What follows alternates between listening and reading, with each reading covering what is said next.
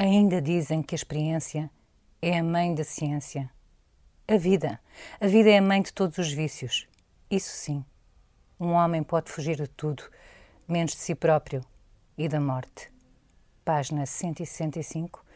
O Centro do Mundo, de Ana Cristina Leonardo. Olá, eu sou a Cristina Margato e este é o Palavra de Autor, o podcast sobre livros do Jornal Expresso.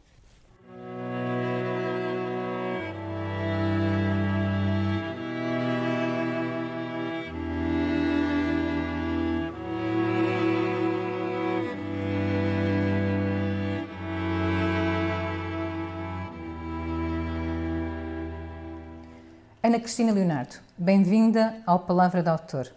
Crítica literária, tradutora, escritora. Até agora tinha publicado apenas dois livros. Um para crianças, Joaninha, a menina que não queria ser gente, e Diário do Farol, A Ilha, A Cadela e Eu, com fotografias de Maria Leonardo, uma das suas três filhas. Quem a lê, aos sábados no Expresso, onde assina uma crónica, sabe que a ironia lhe é irresistível, que pratica o hipertexto por vício, que o seu jeito, ainda que erudito, é trocista. Escreve com frequência sobre judeus, o Holocausto, filosofia e literatura. Não se leva muito a sério e é possível que também não leve os outros. E tudo isto também se descobre lendo O Centro do Mundo, o seu primeiro romance. Um livro sobre Olhão, a, tua, a sua tua terra de nascimento, e também sobre a vida airada deste russo, Boris Kossirev. Onde é que ouviste primeiro esta história do Boris? Olá Cristina, primeiro obrigada por me teres convidado. A história, a primeira vez que eu ouvi a história do Boris, eu já não sei bem quando foi. Uh, provavelmente terá sido quando o Fernando Diogo, que já não está entre nós, infelizmente, que era jornalista do Expresso, me mandou uma vez em reportagem a Olhão fazer uma coisa sobre uma associação cultural, acho eu. E lá chegada, eu e o fotógrafo, não sei se era o Tiago já que tinha ido comigo, as histórias começaram a ser tantas, as personagens eram tantas, o, disparate no sentido espanhol do excesso era tanto que a reportagem acabou por nunca sair e acabou, eh, muitos anos depois, acabou por ficar, o Boris passou para um livro. Eu, eu suponho que tenha sido nessa altura que me tenham falado deste russo pela primeira vez e pela passagem dele por Olhão. Acho que foi nessa altura. Não fazia parte das histórias que tu ouvias à noite? Não, a minha, a minha avó só me contava histórias de terror. a meu pedido, esclareça-se. Não, não era, era, Eu ouvi outro tipo de histórias, histórias mais uh, tradicionais, histórias da Floripos. Que, aliás, o Miguel Mendes depois fez um documentário, uh, ficção documentário sobre que é uma amor encantada, uh, histórias de lobisomens. A história, a história do menino dos olhos grandes, que é uma história particularmente aterrorizadora, que é um menino que aparece às pessoas à noite é um menino pequenino e que chora porque está perdido e as pessoas quando lhe pegam ao colo ele começa a ficar muito pesado, começa a ficar com os olhos muito grandes, daí o nome, e eh, a dada altura atira-se ao pescoço das pessoas que lhe tinham pegado ao colo e, e estrangula-as. Uh, pronto, é esta história em particular, que por acaso depois aparece aqui citada também no Centro do Mundo, é uma história que eu ainda hoje estou para perceber de onde é que vem, porque eu acho-a particularmente uh, medonha, não é? A criança que afinal mata quem, quem, a tenta proteger, uma espécie de. Uh, o imaginário entre o menino Jesus e o demónio. É uma, é uma história particularmente terrível, que eu até hoje não sei de onde é que vem, mas que lembro-me que a minha avó me contava. E que ao mesmo tempo a mim dá-me a sensação de que te diz eh, não confies muito nos sentimentos dos outros ou nos, nas lamúrias dos outros? Bom, ehm, eu não sou muito dada uh, à lamúria, isso é verdade. Nunca, nunca tinha associado a história a isso, mas o sem pronto, não sendo freudiana também que não sou, ehm, talvez sim seja. Eu, eu, eu reconheço que sou bastante desconfiada que é uma característica, aliás, que, que os não algravios costumam atribuir aos algravios, mas nunca pensei muito sobre isso. Olha, eu tinha pensado em ler esta, esta magnífica apresentação do momento-chave em que o Boris se apresenta, mas uhum. acho que te vou desafiar a ti para a leres, que é esta em que ele, em que ele aparece de polainas. Página, ajudas-me? Início do capítulo 2. Uh, eh, então, Capítulo 2. No exato momento em que, tantos anos passados, Boris Kossirev pôs a bengala e a biqueira do sapato fora do carro de praça que o transporta de Faro, as sirenes das fábricas disparam como cães com silo. Surpreendido, o recém-chegado olha na direção do céu azul e alto, pelo que não dá pela cabeça decapitada da sardinha no lancilo. Avança dois passos, pisa, o pé escorrega-lhe Evita a queda, firmando-se no castão de prata, a bengala, a herança do bisavô materno, para logo recuperar a gravidade que se espera de um homem que chega de polainas. Enquanto isso, o ronco das sirenes propaga-se em círculos no ar nauseabundo, até se esvair num silvo que se vai silenci silenciando aos poucos para norte. Estava levante. Para mim, esse, esse, essa passagem é fundamental por duas razões. Por uma razão, porque tu, a partir daí, tu partes em várias uh, direções. Por outro lado, porque é curioso que em cima tens um boneco com uma fotografia de um cartaz uh, que te diz muito, não é? Queres contar a história de. de... O, o, cartaz é, é, é, da, é um, um, cartaz antigo da conserveira que era da, da minha família, do, da minha família paterna e que curiosamente está escrito em alemão. Agora olhando. Exatamente, é, é um, é um cartaz que anuncia uh, conservas da JP Leonardo Limitado e que está escrito em alemão. A minha filha, a minha filha, que disparate, a minha família teve era uma, uma família de conserveiros, entretanto, isso já, já foi chão que deu, deu uvas há, muito, há muitos, muitos anos, há muitas décadas. Um, a localização aqui. Um, Eu associei a sardinha com a sardinha que ele esmaga com o pé. Uh, achei engraçado. Eu não sendo freudiana, estou sempre a levar com o Freud em cima, não, foi uma escolha que é, foi uma escolha inconsciente. Isto tem vários bonecos, não é? Não são muitos, mas tem alguns. Tem umas fotografias do Boris, tem umas fotografias de, de época, tem umas fotografias de algumas personagens eh, pícaras que entram no livro. Esta eu coloquei aqui, eh, não foi para. não foi nada. foi porque achei que, pronto, eh, fazia sentido, dado. E porquê em alemão?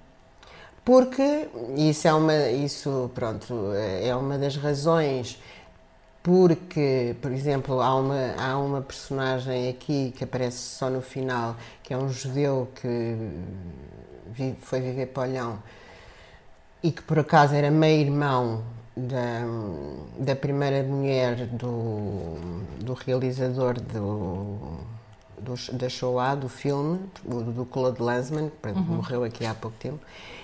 As, eh, as conserveiras, muitas conserveiras, a maior parte delas, vivia do comércio internacional também. E, portanto, como hum, a terra, eh, sem querer ofender ninguém, era uma terra em que predominavam os analfabetos nas, nas fábricas, depois era preciso contratar umas pessoas que soubessem falar línguas. E, portanto, no caso, por exemplo, desse, desse genro, não é? Do Claude Lanzmann, que aparece aqui alguns, portanto, já, já no final, uh, e que tem, aliás, um livro, tem um livro publicado sobre as memórias dele, que são, não, são, não é um livro mais, é um livro de cartas, que depois foi publicado pelo próprio Claude Lanzmann a seguir eh, à guerra, porque ele morreu mesmo às portas de Paris, este, este, este judeu que vive em Olhão, e que tem uma história engraçadíssima, porque quando o, os suíços inventaram o carimbo J para, diferenciar os judeus do resto do, do, do resto das pessoas, no fundo. Um, quando ele soube isso, ele estava em Olhão, portanto, onde, onde trabalhava para as conserveiras, provavelmente, provavelmente não, mas a escrever cartas e a traduzir cartas, etc., porque era, sabia alemão e devia saber francês. Um, ele vem disparado para Lisboa e chega à Embaixada de, de, de Alemanha em Lisboa e pede o J. Uh, e, obviamente, o, os alemães que, que, deviam ser um bocadinho menos alemães porque estavam em Lisboa e isto era mais, era, era mais calmo. Uh, acham um doido, não é? São caritativos e não, não lhe põem logo o J. E, mas este, este sujeito, que era novo, tinha 20 e tal anos na altura, é um do, uma, das, uma das muitas personagens que realmente vai parar a olhão, uh, além do próprio Boris Kossirev, não é? que, que também aterra ali, uh, e como, uh, como alguns um, um, num depoimento aparece aqui no final um depoimento que não é um depoimento, pronto, que é uma, uma estratégia narrativa minha, é, é, como se todos os caminhos fossem dar ao olhão, pelo menos todos os doidos acabassem por, por ir parar ao olhão. Portanto, é, este o alemão e este cartaz em alemão tem a ver com isso, porque eles eram exportadores, não é? E aliás, durante a Segunda Guerra, aquilo exportavam à esquerda e à direita, não é? Tanto exportavam para os ingleses como exportavam para os alemães, sendo que se conta uma história em Olhão de que para os alemães mandavam uh, as conservas, eram tripas e espinhas e não sei o quê, portanto... O pior. Uh, o pior ia, para a Alemanha. Sendo tão sensível como tu és ao Holocausto, aos judeus, à perseguição dos judeus, dos judeus Porquê é que vais escrever um, um, um, livro sobre este russo que a dada altura, uh, nós ainda, ainda o apresentámos pouco, ainda falámos pouco dele, mas que a dada altura se passa para lá dos nazis? Bom, uh, primeiro, uh, quer dizer, o meu interesse pela, pelo, pelas coisas judaicas e pelo e por esse tema infeliz que é o, Holocausto é uma coisa que eu não sei explicar, nem, nem sei se merece explicação, mas pronto. Mas eh, contando uma história eh, que não, que não vem no livro e que não é uma história, é um facto, um acontecimento, para responder a isso, não respondendo, eh, há um, episódio que, que, que, é, eu assisti, que é, que é com o meu pai, para enquadrar, o meu pai era foi militante da extrema-esquerda antes do 25 de Abril. Portanto, eh, como se pode imaginar, um bom patrão é um patrão morto, não é? É uma, uma um período e, um, e, uma, e uma gente que tem este. que pensa assim, não é? Pronto, e em minha casa, uma vez, não sei, já não sei em que circunstância, um amigo meu que tinha vivido na África do Sul, portanto fez, suponho que Moçambique, África do Sul, já não uh, estava a jantar connosco e começou-se a falar da, África do Sul, depois da África do Sul começou-se a falar dos diamantes e depois dos diamantes passou-se para a América e depois da América passou-se para os judeus nova-iorquinos e para o negócio dos judeus e dos diamantes. Pronto. E como é, é, como é óbvio, não é? O capitalismo, toda a conversa girava à, à volta disto. E o meu pai, que estava uh, estranhamente muito calado, a uma dada altura do fundo da mesa, comenta em voz baixa e soturna o que seria da América se não fossem os judeus. Isto uh, não, não, responde, mas se calhar responde, se calhar são coisas que,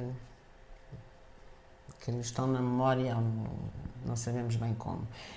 No caso de, de eu passar dessa empatia pela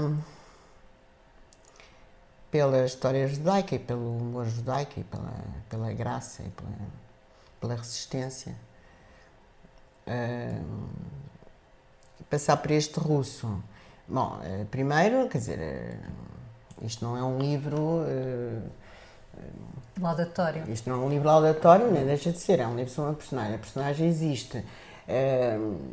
Depois, a personagem, eu não, não lhe chamaria nazi, eu acho que. que Ele tem simpatias nazis, é isso a dada altura escolhe. Sim, a dada altura escolhe, mas eu acho que ele escolhe por sobrevivência. Portanto, o que eu, uhum. o que eu acho uh, sobre esta personagem, que, que, no fundo acaba por não, não saber exatamente quem é, até porque ele depois da guerra e depois foi parar um gulag na, na Sibéria, mas ficou calado o resto da vida toda e só morreu aos 90 e tal anos, portanto teria muito tempo para falar se quisesse. Uh, o que eu acho é que era, era sobretudo um sobrevivente, portanto ele é apanhado num campo uh, em França, na fronteira, quando os alemães invadem Paris e, portanto, invadem a França e tomam conta do poder, e, e, e provavelmente ele tinha, uma, havia, tinha que escolher, ou ficava com os vencedores ou ficava com os vencidos. Como ele ainda por cima é um poliglota, e eu acho que isso é essa característica no Boris que eu acho que se calhar determina muito a vida que ele levou, é o facto de falar muitas línguas. Um, o tipo acaba como o trator do exército alemão. Não estou a dizer que não é conivente, é de certeza que é conivente, ainda por cima porque deve fazer traduções de interrogatórios, portanto eh, saberia exatamente o que se Tu dizes no livro que ele não participa na tortura, mas que terá feito. Sup... Eh, quer dizer, o que eu digo no livro é uma invenção minha, estou a imaginar mas que ele há não... uma parte que não é invenção, quando falas do que é que ele fez em Andorra. Não, isso não é invenção, isso ele de facto convenceu uh, nos anos 30 uh, o Conselho de Andorra, porque Andorra tem um estatuto, é um principado, não sei qual é o estatuto atual, mas se calhar eh, é mais ou menos o mesmo. É um principado que, que tem, depende, por um lado, da França e, por outro lado, de um bispo um, catalão. Um, e é um, é um acordo já muito antigo, não é um acordo histórico. E o que aconteceu foi que, uh, dado que a França é uma república, não é? Uh, os franceses aquela coisa de mandarem no Principado é uma coisa que não lhes diz, grande, não lhes diz muito, não é? Uh, e ele o que faz é chegar a Andorra, propõe uma Constituição perfeitamente liberal para a altura, e por isso é que eu também acho que o, o carimbo nazi não, não colhe, porque se lermos a Constituição proposta tem liberdade de imprensa, liberdade de comércio, portanto, a, a contracorrente dos fascismos que, que começavam a impor-se nessa altura, e ele convence uh, aquela gente, são 24, se não me engano, são 24 conselheiros, ele convence 23 a nomeá-lo uh, príncipe de Andorra uh, em nome de, do representante francês monárquico, ou seja, há ali aquilo, há ali uma trafolhice, ele sobretudo é um sei, é um aldrabão, vamos, vamos, vamos chamar o, os nomes e convence aquela gente, exceto um, de que de facto é príncipe, é príncipe de Andorra. E esse único que, que não foi na conversa faz queixa aos espanhóis e os espanhóis, passado uma semana, invadem aquilo e apanham o Boris e, Brendan, pronto. E é a partir daí que ele depois, a dada altura, aparece em Portugal. Mas isso é, um, isso é um facto histórico, não é? Aliás, alguns bonecos remetem para, para, jornais da época onde ele aparecia na primeira página, caricaturas que lhe foram feitas, não é? Portanto, é assim uma. Um... É muito. A, a, a, a, linha que divide a ficção do, do, do documental ou do histórico é, é tenue. Embora tu faças avisos, fazes muitas notas de rodapé para assinalar isso e outras vezes Uh, outras, outras vezes dizes diretamente, ou seja, vais, vais logo diretamente e dizes que é ficção. Uh, foi, foi propositado. Foi quando, quando, não tinhas, quando não tinhas acesso a. Foi como Vilnius, não sabias muito sobre a família dele e tiveste que ir inventar sobre a família dele logo no início do, do livro. Bom, primeiro, primeiro, esta personagem, de facto, eu, eu sei que há um livro de um alemão que escreveu uma biografia sobre ele que eu não conheço um, e que suponho que seja uma, uma, biografia documental, portanto não é, não, é uma, não é uma ficção. Mas a mim, a mim o que me interessava era exatamente era essa mistura. A mim o que me interessava é uma personagem de quem acaba por se saber pouco, porque uh, sobram os documentos, mas uh, sabe-se na realidade muito pouco e sobretudo sabe-se pouco do que ele pensa, não é? Porque como qualquer vigarista é difícil saber quando é que está a falar a sério, quando é que quando é que não está, provavelmente nunca está, mesmo quando está. Bom. Um, mas a mim o que me interessava era esta esta mistura, justamente, isto do ponto de vista literário, não é? O que, o, o, eu acho que é uma vantagem, é um, é um acréscimo este, este misturar dos dois registros, o registro documental e o registro um, ficcional, ficcional um, até porque acaba por ser tudo praticamente ficcional, porque mesmo as partes que são uh, que, que eu tive acesso, umas cartas, um, uns artigos de jornal, etc., eu depois eh, ficciono a partir daí, não é? Mas realmente é uma personagem histórica, realmente ele nasceu em Vilnius, realmente morreu aos 90 anos, ou 92, ou não sei quem, na Alemanha, realmente cruzou-se com o Francisco Fernandes Lopes, que é uma personagem olhanense uh, extraordinária, um, eh, que tentou arranjar um barco para, para ele fugir para Marrocos. Um, quase toda esta gente que aqui aparece existiu, um, mas a mim o que me interessava era imaginá-los e, e recriá-los, não é? Aliás, porque o, as fronteiras entre o, o, o, que é verdade, o que é real e o que é ficcional, acho que cada vez mais um, tendem a estar esbatidas. Esbatidas, sim. bem ou mal, não é? Eh, umas vezes bem, outras vezes eh, a conversa levava-nos longe, porque as notícias, por exemplo, que as pessoas inventam. Uhum. É, pronto, há, mas a mim, do ponto de vista literário, interessava-me esta. Para mim, era um, era um desafio interessante esta, esta, este cruzamento uhum. entre os dois registros. Eu, ao ler o, o teu livro, lembrei-me várias vezes do, de um outro livro, O Orientalista, aliás, sobre o qual tu também escreveste uh, uma crítica que, foi feito, que, que, é o que corresponde a uma investigação de um jornalista, o Tom Rice, e que é sobre um príncipe, aliás, sobre um judeu uh, acusado, que depois, para fugir uh, aos nazis, acaba por se tornar um príncipe muçulmano e tem uma vida extraordinária. Uh, Cruza-se com personagens importantes da história. É uma pessoa famosa, morre aos 35 anos e fica completamente esquecido para sempre.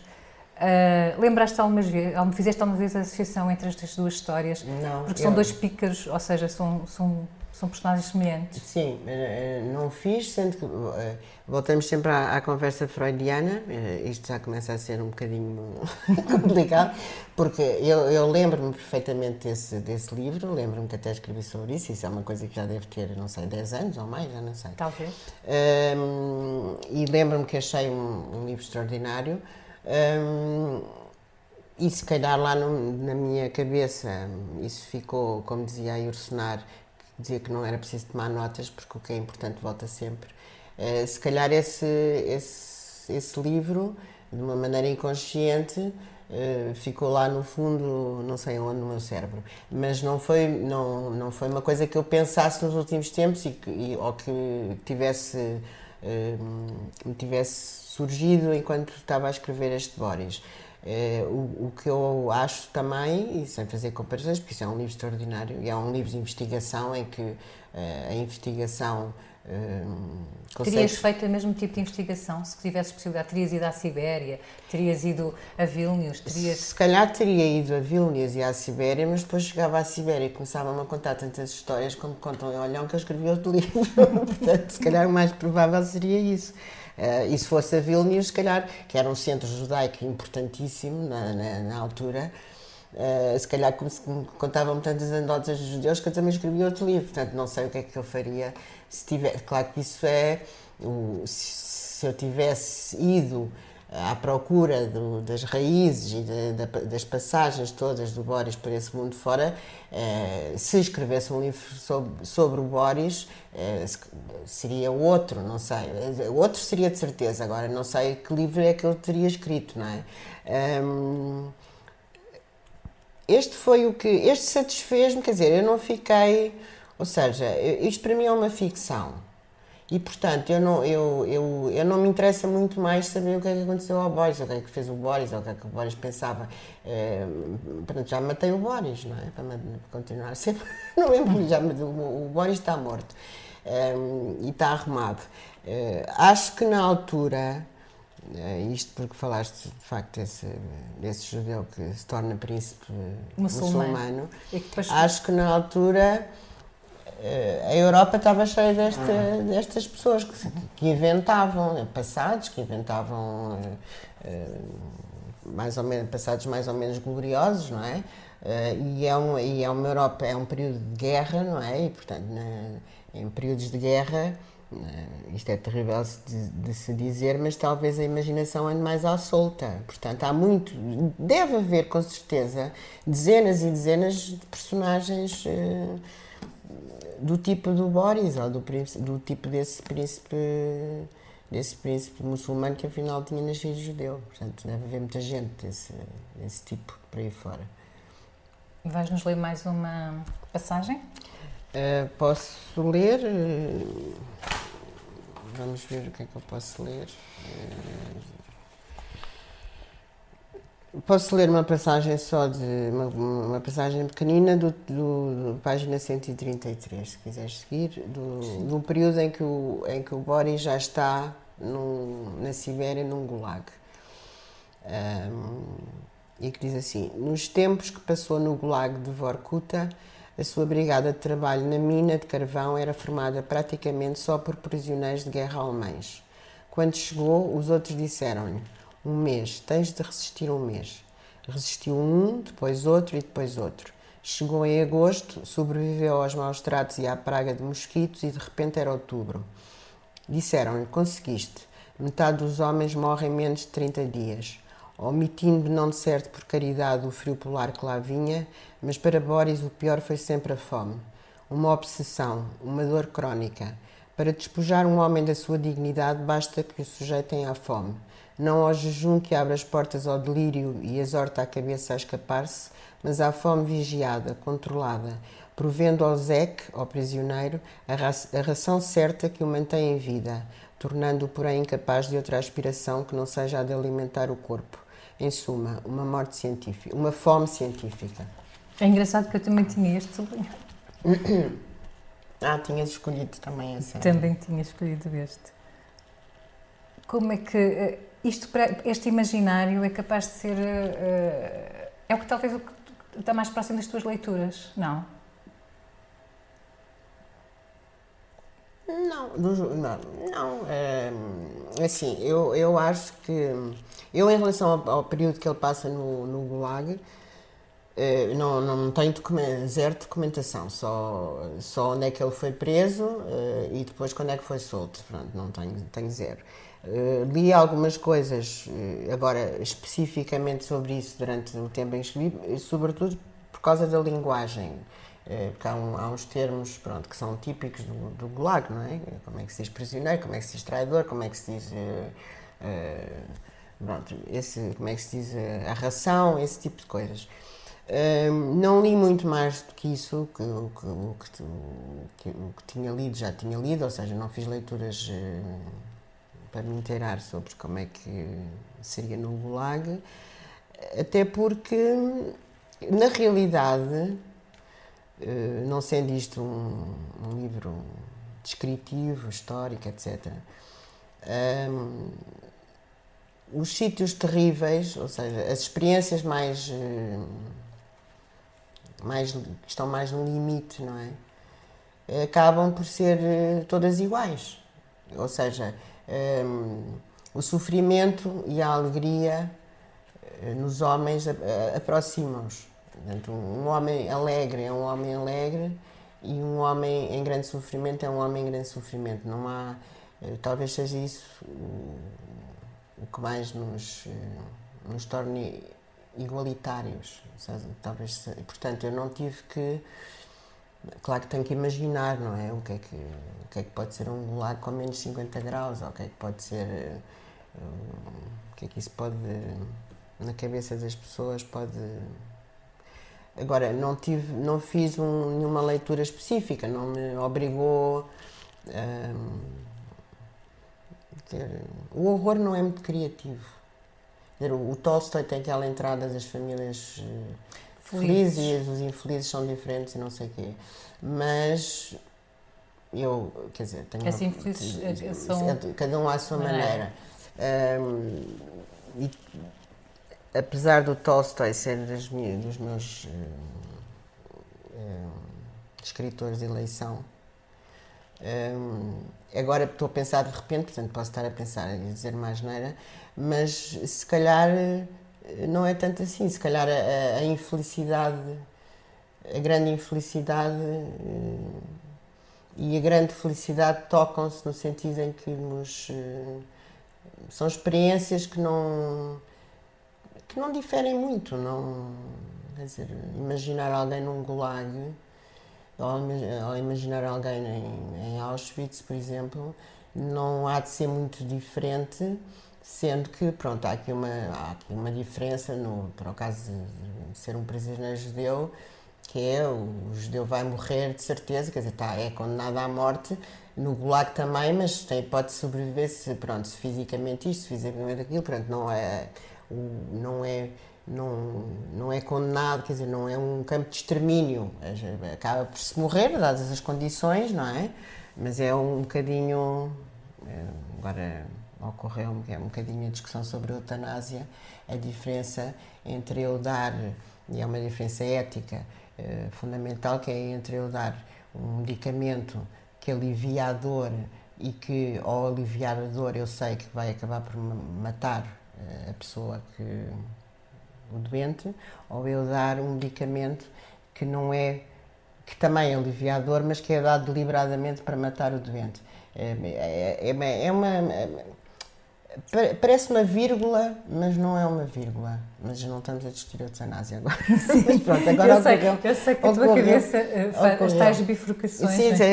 exatamente. Não, mas, mas não falámos agora sobre as bifurcações, não é? Porque nós não falámos sobre isso, porque foi uma coisa que ficou pendurada do início, hum. que é, tu fazes, uh, o Boris vai pôr o pé em cima da sardinha e, não, e depois a partir daí o, o tempo fica suspenso e tu partes em todas as direções e viajamos por este mundo todo, uh, ou seja, uh, o livro vai em várias direções. Sim, o livro vai, vai em várias direções estruturalmente, ou seja, do ponto de vista da estrutura do livro, da construção do livro, mas porque a personagem pede, não é? Claro que eu podia, porque a própria personagem Stal Boris, de facto, Ehm, vai, está em Vilnius, vai para Londres, de Londres não se sabe bem. Mas porque tu também és assim. Não, eu não sei. Bom, eu, eu infelizmente não fui a tantos sítios como Boris. Não, mas a tua cabeça viaja entre os vários assuntos. Uh, sim, mas eu acho que, quer dizer, é, é, isso é o grande interesse de estar vivo, não é? É, é o grande interesse de estar vivo e é a grande vantagem da nossa cabeça. Porque a nossa cabeça uh, pode viajar sem sem quer dizer, não tem a, a, geografia não impede eh, a cabeça, podemos estar no mesmo sítio e a nossa cabeça viaja, não é? Agora, o, que eu, neste livro eh, eu podia ter optado, quer dizer, eu não poderia nunca ter optado porque eu não queria fazer isso, mas podemos imaginar que eu fazia uma coisa tipo eh, a cronologia uh, exata do Boris nasceu aqui, depois foi para aqui, depois fez isto, depois fez aquilo. E isso a mim não me interessava nada. Portanto, essas derivações são, uma, é, é, são da personagem, porque a personagem também andou a saltitar por não, não sei quantos sítios, mas também são de uma forma de escrever que a mim me interessava. A mim interessavam-me essas bifurcações e essa. Uh, e esse saltitar e esse, essa desconstrução. Hum, acho que, acho que a personagem pedia isso, ou seja, não é um artifício no sentido que não é decorativo. Eu, se calhar, se tivesse outra personagem, se calhar não, se a personagem fosse outra, de certeza que teria escrito de outra maneira, mas pronto, mas esta pedia isto. E porquê é que só escreves, estás quase a fazer 60 anos? Ai não, a minha idade não vem para aí chamada. Peço desculpa. mas Estou muito bem conservada, Mas olha que eu acho que eu descobri a tua idade aqui na lombada não, do livro. Não, tá, tá, estou a brincar, estou a brincar, sim. E, e porquê só agora?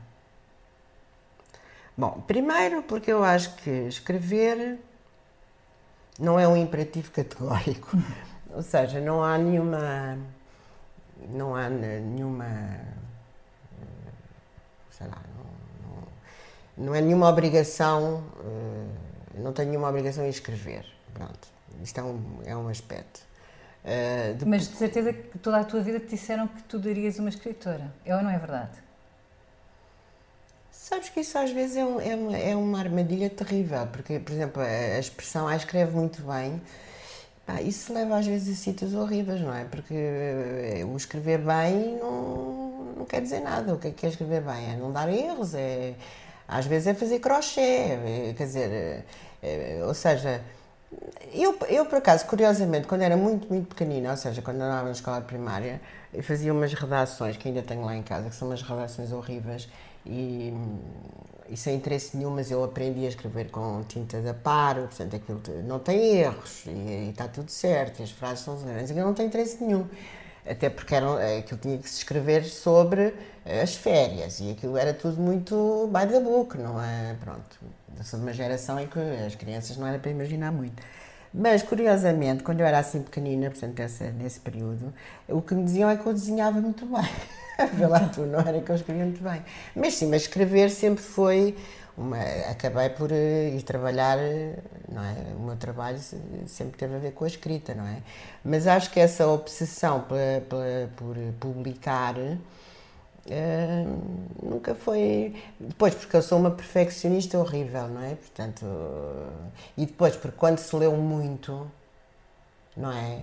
é tem-se muito medo, não é? Para que é que se vai publicar um livro? quando há uns autores, uns escritores extraordinários que a gente adora e que pode. Percebes? Tudo isto pesa muito. Depois também pesa o facto de eu ter três filhas, portanto, uh, passei muito tempo da minha vida uh, dedicada à minha função eh, maternal e, não, e, foi uma opção minha e gostei muito e pronto, e, e, tenho três filhas maravilhosas, mas quer dizer, o, depois é preciso ganhar a vida, não é? Uh, e, e, e, se calhar eu, como também não sou muito.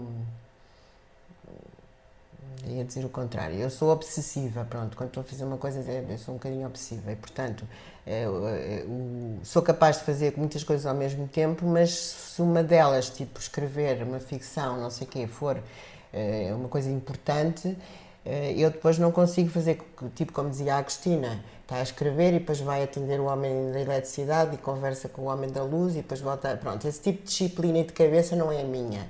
Portanto, talvez também por isso eu tivesse levado tanto tempo. Hum, mas agora tenho mais coisas, mas isto depois é um vício, é como o sexo, começas a escrever e depois a coisa torna-se viciante. Olha, já ultrapassamos o tempo e eu queria, eu vou acabar com, porque falámos pouco de olhão e no final há uns depoimentos em que, que são inventados, mas que, que têm imensa piada porque são, são, são, são, são como se fosse de facto uma pessoa a falar e é, é um bocado sobre o ambiente em olhão. Agora é a minha vez. Sabe quantas milhas são de olhão ao Rio de Janeiro? Não sabe. E sabe quantas milhas são de Olhão a Odessa? Também não sabe, pois daqui foram. E agora diga-me, acha que isto hoje é Porto que se apresenta a alguém? Uma terra com tanto marítimo? Valha-me Deus. Tinha marítimos como Sardinha, garanto-lhe pela alma da descansada da minha mãe. Os barcos era descarregar e andor. Acima, acima, gajeiro, cantava o outro. Não imaginou com o arrepio. A roda viva. Vais voltar a olhar? Ou só à escrita? É, olha, eu não sei, porque olha, agora está na moda e, é impossível arranjar uma casa está pior que Lisboa. Mas à escrita sim, acho que sim. Acho que sim. Olha, obrigada. Então. Obrigada eu.